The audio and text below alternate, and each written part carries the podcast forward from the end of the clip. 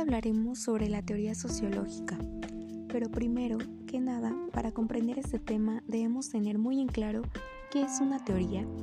Recordemos que este término solía emplearse para hacer mención a la visualización de una obra de teatro, lo que puede explicar el por qué en la actualidad la noción de teoría permite hacer referencia a un asunto provisional o que no es 100% real. De todos modos, la evolución histórica del vocablo permitió dotarlo de un sentido más intelectual y comenzó entonces a aplicarse a la capacidad para comprender la realidad por fuera de las vivencias sensibles, a partir de la asimilación de estas experiencias y su descripción por medio del lenguaje. En la actualidad, una teoría se entiende como un sistema lógico que establece a partir de observaciones, axiomas y postulados. Y bueno, en el ámbito de la sociología hay tres clases de teorías.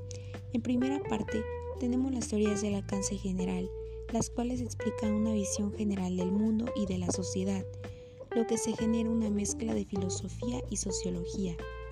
Tiene un alto nivel de abstracción y se dificulta la, validación empírica.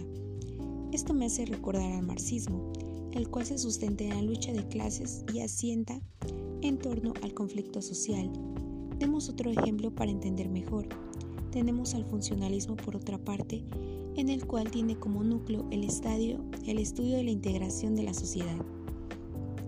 Ahora bien, hablemos de las teorías del alcance intermedio, las cuales tratan aspectos delimitados de los fenómenos sociales, como lo indican sus etiquetas.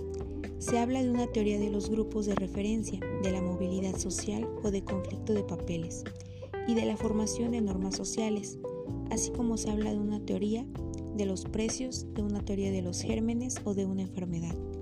Para finalizar tenemos las teorías de corto alcance.